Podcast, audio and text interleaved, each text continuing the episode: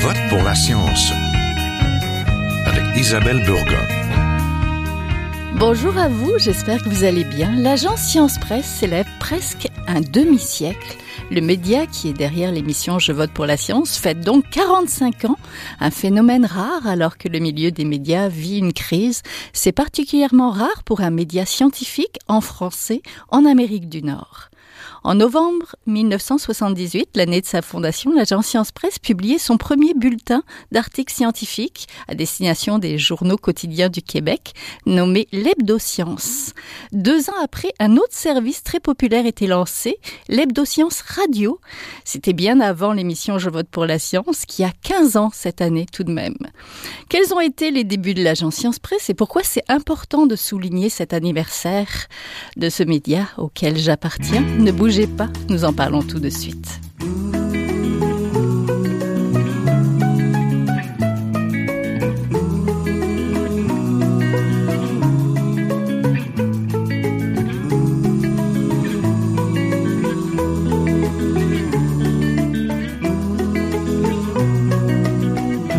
L'agence Science Presse a 45 ans, c'est un événement à souligner car c'est la seule agence de presse dédiée aux nouvelles scientifiques de la francophonie à destination du grand public en Amérique du Nord et c'est donc aussi la célébration du journaliste scientifique québécois. Pour en parler, je suis en compagnie de Pascal Lapointe, rédacteur en chef depuis 2007. Il coordonne le détecteur de rumeurs depuis 2016. Il a été l'un des directeurs de l'agence aussi euh, et il a même co-animé cette émission. Bonjour Pascal. Oui, bonjour Isabelle. Nous sommes en compagnie de Colette Brun, qui est professeure titulaire et directrice du Centre d'études sur les médias de l'Université Laval. Bonjour. Bonjour. Et de Félix Maltais, premier directeur de l'agence Science Presse. il faut remonter en 1978 et fondateur du mouvement éducatif Les Débrouillards. Bonjour. Bonjour Isabelle. Donc, des articles scientifiques, une émission de radio que vous écoutez actuellement, des balados, une rubrique de vérification de faits, le détecteur de rumeurs, des formations aux médias. L'agence Science Presse, c'est tout ça et plus encore, et cela depuis presque un demi-siècle. Donc, pour commencer, peut-être, euh, Pascal Lapointe, pourquoi c'est important de souligner les 45 ans de l'agence Science Presse? Ben, comme tu viens de dire, c'est quelque chose d'unique au Québec et même dans le monde. Et puis, il y en a pas beaucoup de, de médias spécialisés en sciences. Au Québec, on, il y a nous, il y a Québec Science et évidemment pour les jeunes, le mouvement des débrouillards. Euh, c'est pareil un peu partout dans le monde. Le journaliste scientifique a traditionnellement été un parent pauvre dans les médias. Euh, pour certains auditeurs, pour certains lecteurs, ça fait peur, la science, alors ça semble trop compliqué. Pour certains rédacteurs en chef, ils ont peur que leurs lecteurs euh, décrochent. Alors c'est pour ça c'est important de souligner qu'il existe des choses qui se font au Québec euh, depuis longtemps, qui ont une certaine pérennité, qui sont durables.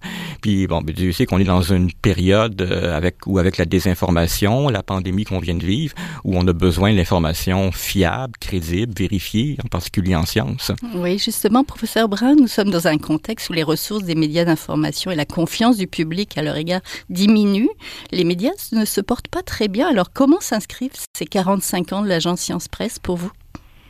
Ben, je dirais que l'agence Science Presse a de tout temps été une source d'information euh, sur la science et avec la science euh, qui est à la fois indépendante et critique, une, ressource aussi pour le milieu journalistique. Je dirais, moi, en tant que professeur, aussi un outil pour la formation des futurs journalistes. Et euh, enfin, et j'insiste beaucoup sur ce point, euh, euh, un acteur important de l'éducation aux médias et à l'information.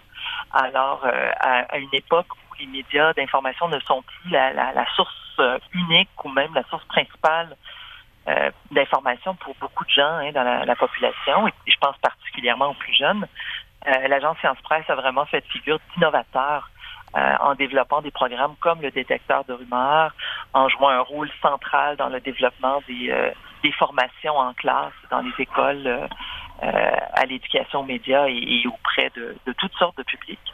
Alors pour moi, c'est c'est sûr que je suis aussi une grande fan de journalistes scientifiques à titre mm-hmm. personnel.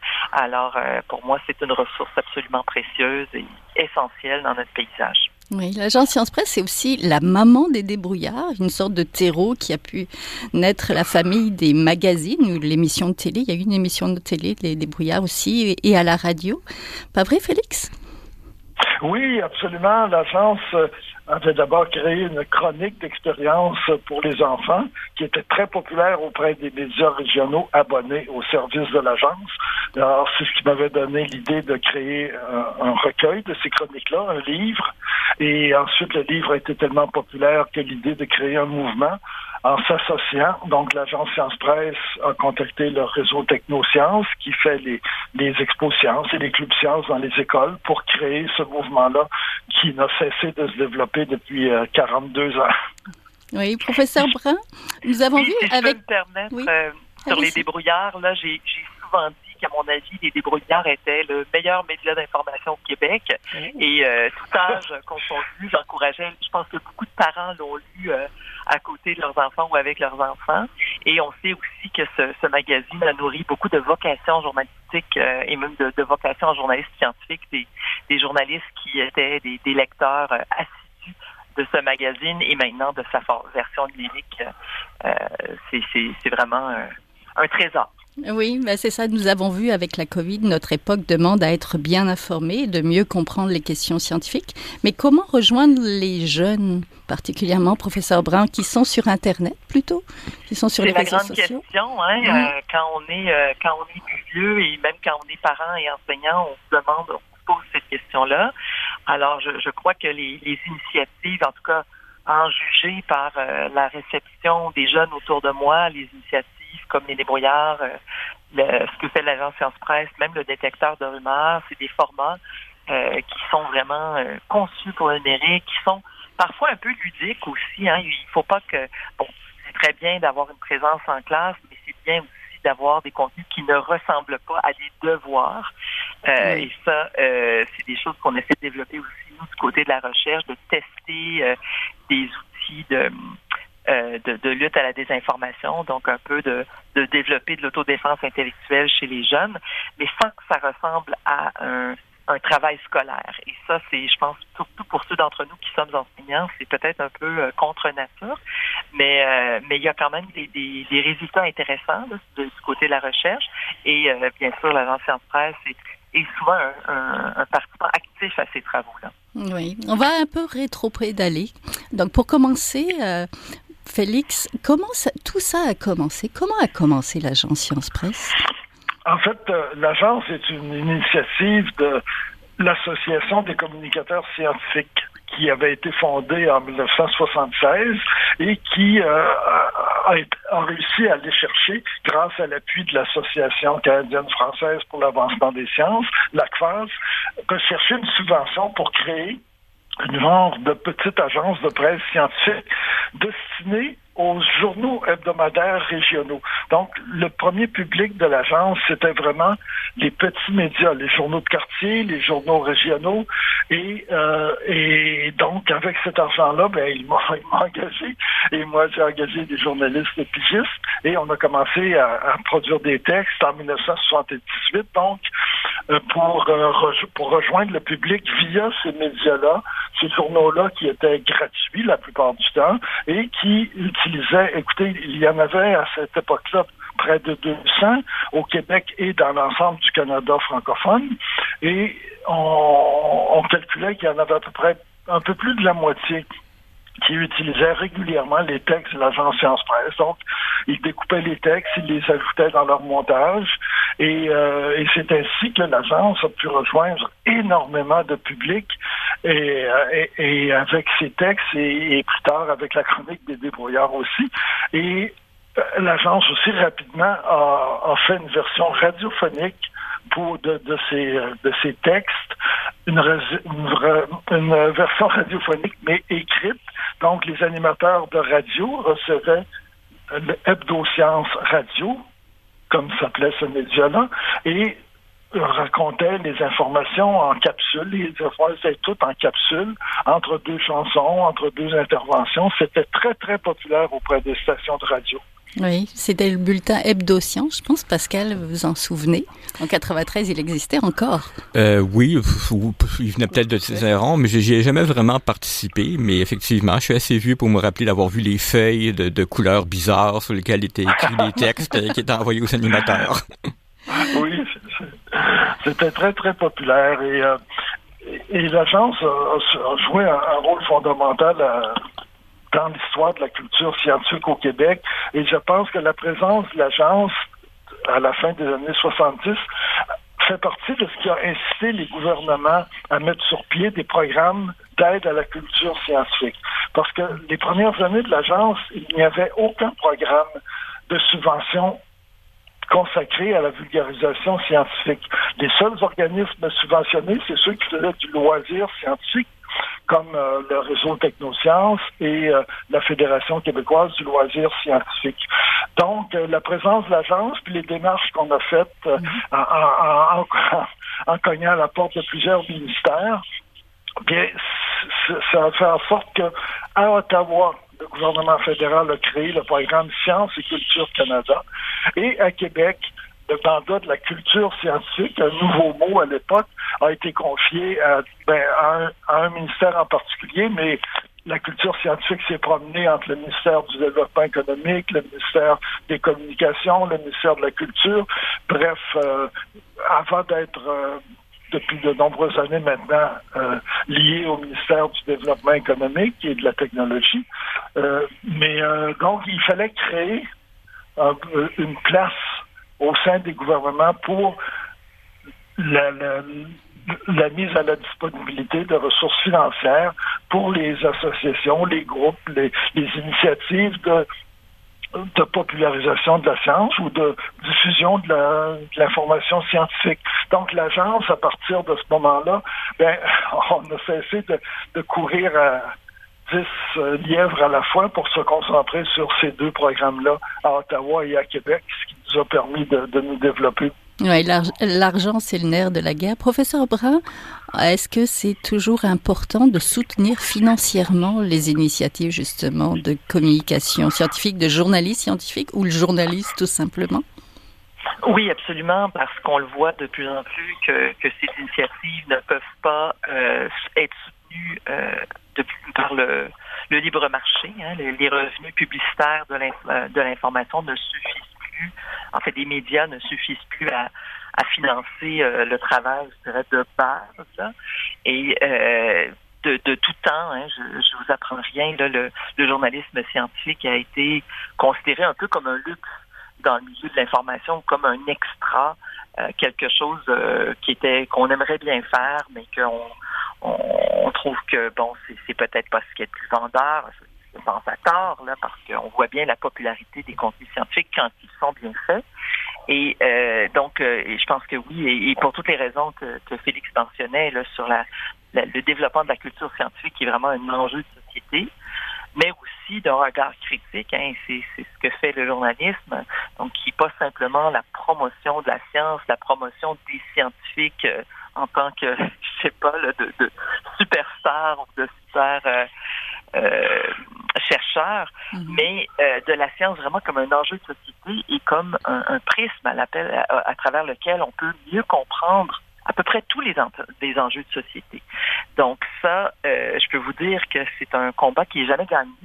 Euh, moi, j'y crois fermement, mais on, on, a tendance à, à, encore trop voir la science comme une affaire de spécialistes, d'experts, alors que c'est une question qui nous concerne tous. Et euh, en ce sens-là, l'agence Science Presse est un vraiment au centre des efforts pour, euh, on pourrait dire, démocratiser la science et euh, mettre un peu de science dans notre démocratie.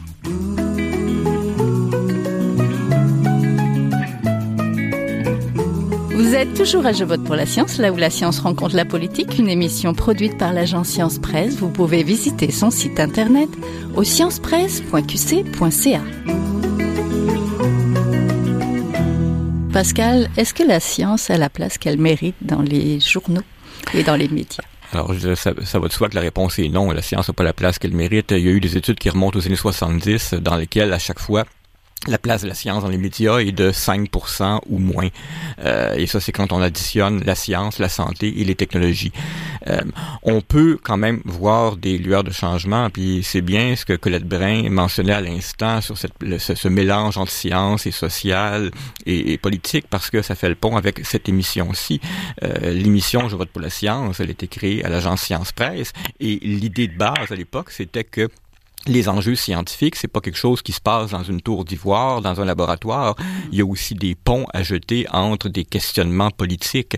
Et ben, ça, c'est vrai donc pour cette émission-ci, je vote pour la science, mais c'est vrai d'un paquet de choses. C'est l'évolution même du journalisme scientifique et de l'information scientifique qui nous oblige à rappeler au public, c'est important de s'intéresser à la science parce que ça nous concerne tous. Même si vous n'avez pas étudié en science, même si vous n'avez rien compris aux sciences, même si vous avez trouvé ça plate, les cours de sciences au secondaire, c'est important, ça vous concerne parce que c'est des questionnements, et Dieu sait si on l'a vu pendant la pandémie, c'est des questionnements sociaux, économiques, politiques qui nous concernent tous. Oui, et ça, ça commence pour euh, très tôt à l'école, même si on n'aime pas les cours de sciences. Comment rendre ça intéressant pour les jeunes, Félix, la science ou les sciences ou les scientifiques?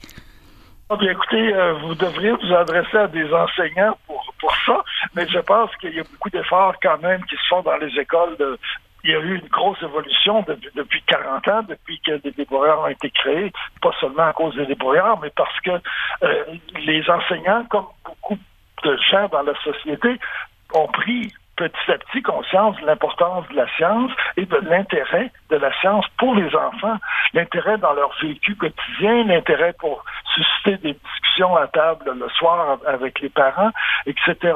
Donc, je pense que les, enseignants ont, accru leur rôle de, transmetteur de la culture scientifique, mais ils n'ont pas beaucoup de temps pour le faire. Hein. Des programmes de sciences à l'école, c'est euh, c'est pas de chagrin, c'est tout petit, c'est même au secondaire, ils les ont diminués il y a quelques années. Alors ça, ça dépend pas des enseignants, ça dépend des autorités, ça dépend du ministère. Et eh bien le ministère, ben il n'y a pas beaucoup de scientifiques hein, dans les hauts fonctionnaires, il n'y a pas beaucoup de scientifiques dans les députés non plus.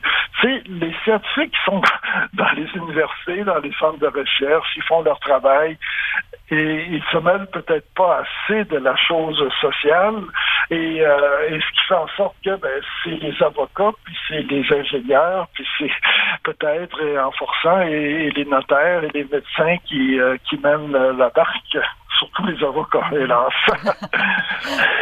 Pascal, euh, quand vous êtes arrivé dans les années 90, euh, très vite, l'agence Science Presse a lancé son site Internet et c'était assez nouveau. Qu'est-ce que ça a changé? Ben, ça a changé beaucoup de choses. Les textes ont pu rejoindre directement le public. Ça, ça s'inscrivait aussi dans une époque où malheureusement on voyait les hebdomadaires régionaux dont Félix parlait tantôt décliner, mourir les uns les, uns après les autres, ou bien être fondus dans des grands consortiums, dans des grands conglomérats dans lequel il y avait moins d'informations, mais beaucoup plus de publicité. Donc, le site web a permis d'aller rejoindre un public qu'on n'aurait pas pu rejoindre auparavant, puis a permis d'expérimenter petit à petit des nouvelles choses, parce qu'on le sait, dans les 20 dernières années, les technologies euh, ont permis de produire plus facilement des contenus différents. Donc, ça nous a conduit à faire euh, bon, ben, de l'audio, l'émission de radio, mais aussi plus récemment des capsules vidéo, des infographies. C'est c'est une démocratisation du savoir, euh, malgré tout le mal qu'on peut dire des réseaux sociaux, puis Dieu sait si j'en dis beaucoup de mal, euh, ça a permis aussi d'aller rejoindre des publics qui n'étaient pas rejoignables auparavant. En, France, par exemple, c'est toujours étonnant de constater quand on regarde les statistiques d'achalandage que la moitié du public de l'agence arrive de France. Euh, et on, constate qu'on doit faire du bon travail parce que très souvent, on, reçoit, on voit dans les commentaires qu'ils se rendent même pas compte qu'on est au Québec. Ils nous, ils nous demandent comment c'est qu'on parle pas plus souvent de Macron. Ah oui, d'accord, entendu. L'agence participe aussi à la lutte à la désinformation avec le détecteur de rumeurs. Ça aussi, c'est nouveau.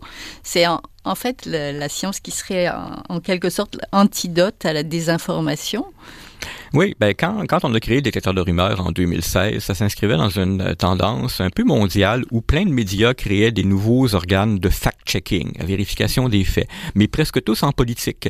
C'était aussi l'époque de Trump avec ses fake news et nous on se disait ben oui mais des fausses nouvelles, il y en a aussi en sciences et en santé, donc ça a été la raison pour laquelle on a créé le détecteur de rumeurs. Évidemment, on s'attendait pas à ce que quelques années plus tard, il y ait une pandémie qui mm-hmm. déclencherait une épidémie de fausses nouvelles, mais ça s'est révélé être quelque chose d'extrêmement euh, qui qui, répondait à un besoin. On se rend compte d'ailleurs que les textes du détecteur de rumeurs sont systématiquement plus lus, plus partagés sur les réseaux sociaux, plus repris par les médias que les autres textes de l'agence. Et donc, oui, il y a un besoin. Il y a des gens qui voient bien le déluge d'informations qu'ils reçoivent sur leurs écrans et qui se demandent mais comment faire pour distinguer le vrai du faux? Ça nous a aussi appris qu'avec les détecteurs de rumeurs, on pouvait avoir deux axes. Le premier, le plus connu, celui dont je parle en ce moment, qui est de déboulonner des fausses nouvelles, mais l'autre qui est d'apprendre au lecteur à déboulonner par lui-même des fausses nouvelles. Et donc, ça nous a amené à créer toute une série de petites activités en éducation à l'information, des formations, des infographies, des capsules vidéo, parce que euh, ça, ça, ne diminuera pas la désinformation et les fausses nouvelles. Et il y a une nécessité, une urgence même, je dirais, d'outiller les jeunes et les adultes pour être plus vigilants face à ce qui arrive sur leurs écrans. Oui, justement, pendant ce temps-là, les débrouillards créaient euh, d'autres magazines que les débrouillards, euh, les explorateurs pour les petits, mais surtout Curium pour les ados. Félix? Oui, absolument. C'était la, suite logique. Hein. Euh, devant le succès des débrouillards, il y, a, il y a 25 ans, nous avons créé les explorateurs pour les plus jeunes débrouillards. Et quand les deux magazines allaient très très bien puis qu'on commençait à, faire un petit peu de surplus, on s'est dit attaquons le public des adolescents, donc les, les 12 à 16 ans euh, qui, euh, qui sont trop jeunes pour s'intéresser vraiment à Québec Science, mais qui ont besoin d'un qui bénéficieraient d'un média d'information scientifique euh, adapté à leur âge. Et donc, Curium va très bien, même, même très bien. Il y, a, il y a même maintenant une émission de télé qui s'appelle Curium, qui a été faite par Radio-Canada, qui est faite par Radio-Canada avec l'aide l'aide de, nos équipes et euh, qui, euh, qui est une excellente émission. D'ailleurs, il faut pas, on, on, on, oublie parfois dans notre critique des médias de souligner le rôle fondamental que Radio-Canada a toujours joué dans la diffusion de l'information scientifique. Euh, C'était la, maison mère de Fernand Seguin, notre premier grand, grand, grand vulgarisateur. Et, euh, avec l'émission Découverte, avec aujourd'hui la science à, la radio et tout ça, avec la chaîne euh, ici Explora, Radio-Canada joue un, un très, très grand rôle de diffusion de la culture scientifique, de et, et, comme dit Pascal et comme disait Madame Brun, euh, développer l'esprit critique chez les gens. Ça, ça commence par diffuser une information vraie et ça, et ça continue par examinons les, les, les faits qu'on nous présente et, et ne, ne gobons pas tout et fions-nous à la, aux sources euh, contrôlées, aux sources fiables, crédibles. fiables, crédibles, qui ont l'émission découverte on peut croire ce qui était, ce qu'ils nous disent, c'est des journalistes scientifiques qui la font. C'est une institution publique qui n'a pas d'intérêt particulier euh, à défendre. Donc, on peut ajouter foi au magazine Québec Science. Depuis, depuis 50 ans, il remporte des prix de journalisme un peu partout. Donc, euh, oui, il y a, aussi... nous à des sources fiables. reconnues. Oui, il y a aussi un beaucoup de chapeau à Radio VM qui nous soutient, qui nous accueille depuis quelques années. Ça, c'est une de vos idées, Pascal. Comment comment l'émission a atterri à Radio VM Ça, c'est ce que les auditeurs veulent savoir. Oui, ben, en 2008, justement, je parlais tantôt de cette réflexion sur le fait que la science et euh, on voulait que la science jette un pont vers le politique, rappeler aux gens qu'il y a des ponts à faire entre ces deux planètes. Ben, c'était l'époque où aux États-Unis, on sortait de la présidence Bush, qui avait été reconnue, entre autres choses, pour beaucoup d'ingérence du politique dans la recherche scientifique. Et là, bon, ben, Obama arrivait en 2008 avec beaucoup de promesses en ce sens-là. Donc, on s'était dit, ben, voilà une opportunité pour faire quelques balados. C'est comme ça qu'on le voyait au tout début, José Nadia Drouin et moi. On va faire quelques balados, science et politique. On a appelé ça Je vote pour la science. On s'est dit, bon, on va peut-être avoir assez de sujets pour une saison. Et puis voilà, 15 ans plus tard, t'es encore là, Isabelle, puis les, sujets manquent pas.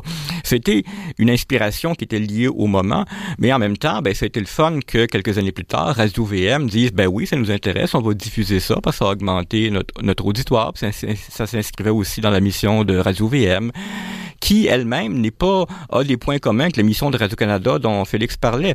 Il faut comprendre que le journaliste scientifique, effectivement, faut tirer notre chapeau à Radio-VM, à Radio-Canada, des institutions comme ça, mais ce sont des institutions qui sont pas là pour faire des profits.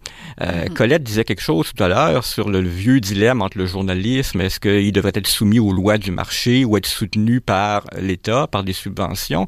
Ben l'histoire démontre que malheureusement les lois du marché ça marche pas pour le journaliste scientifique. C'est pas assez populaire pour ça. Ça attire pas beaucoup d'annonceurs. Et heureusement que des institutions comme Radio Canada, comme Radio VM, qui considèrent que c'est important de consacrer un peu de place à l'information scientifique. Oui, mais en 2023, on penserait qu'avec Internet, les vidéos, la radio, mais en fait, euh, il y a beaucoup de balados qui se créent, il y a beaucoup de radios, puis l'agence Science Presse crée des balados aussi. C'est fou de voir effectivement à quel point les, prophètes de malheur disaient, bon, les gens écouteront plus, la radio s'est dépassée, et puis bon, ben, la balado, il y a effectivement une explosion.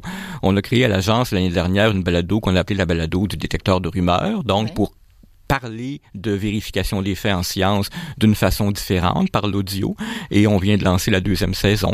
Donc c'est un outil, euh, Dieu sait où ça va nous conduire, mais c'est c'est un rappel que il y a toutes sortes de publics à aller rejoindre euh, qu'on rejoignait peut-être plus ou moins par les canaux traditionnels, le bon vieux texte, et qu'il faut expérimenter parce que les jeunes sont là et les jeunes sont, sont souvent là avant nous, les, les vieux, en tout cas moi le vieux, euh, et si, si on n'expérimente pas, si on n'innove pas, ben, euh, on perd une génération littéralement. Oui, mais déjà en 1980, Félix, il y avait de la science à la radio. Et il y en avait à Radio-Canada, c'est sûr, et il y en avait dans les médias régionaux grâce euh, à l'agence Science Presse qui faisait parvenir son, ses feuilles multicolores euh, chaque semaine à, une soixantaine de stations de radio qui payaient un petit montant de, de 50 dollars d'abonnement par année. Euh, donc l'agence dans ce temps-là, elle vendait ses textes. c'était c'était une, une idée aussi pour être sûr que les médias d'informations, puis ils tenaient vraiment à recevoir nos textes, nos, notre contribution. Alors, euh, on leur chargeait un petit, un petit montant. Oui, c'était une manière en fait de diffuser la science un petit peu partout. Un mot de la fin, Pascal? Ben, on espère qu'on est là pour un autre 45 ans. On espère surtout qu'on va euh, que davantage de gens, parce que c'est ça l'enjeu clé, davantage de gens vont prendre conscience de l'importance d'une information crédible, fiable, vérifiée, que tout n'a pas une valeur égale dans le monde de l'information, que toutes les opinions n'ont pas une valeur égale, euh, de la même façon qu'en science, toutes les études n'ont pas une valeur égale. C'est un travail de longue haleine, mais c'est pour ça qu'on parle d'éducation à l'information. C'est pour ça que cette expression-là circule, parce que il y a vraiment un travail d'éducation à faire euh, en, qui était peut-être pas de mise il y a 30 ou 40 ans, mais qui l'est aujourd'hui à l'heure où n'importe qui peut créer n'importe quoi sur Internet. Oui, les fameux réseaux sociaux. Donc, je vous remercie beaucoup. On était en compagnie de Pascal Lapointe, rédacteur en chef donc depuis 2007 quand même. Félix Maltais, premier directeur de l'agence Science Presse et fondateur du mouvement éducatif Les Débrouillards et de Colette Brun, professeure titulaire et directrice du centre d'études sur les médias de l'Université Laval. Merci à tous les trois. Merci, au revoir. Voilà, c'est tout pour cette semaine. À la régie Daniel Fortin, à la recherche cette semaine, réalisation et au micro Isabelle Burguin. Je vote pour la science est une production de l'agence Science Presse avec Radio VM. Réécoutez l'émission, partagez-la aussi si vous en avez aimé. Visitez aussi la page de l'émission sur le site de l'agence Science Presse pour mieux nous connaître et apprendre sur notre histoire. Passez tous et toutes une très belle semaine à notre antenne. Jiahua est un chercheur typique ceux pour qui les progrès de la bioinformatique ont préséance.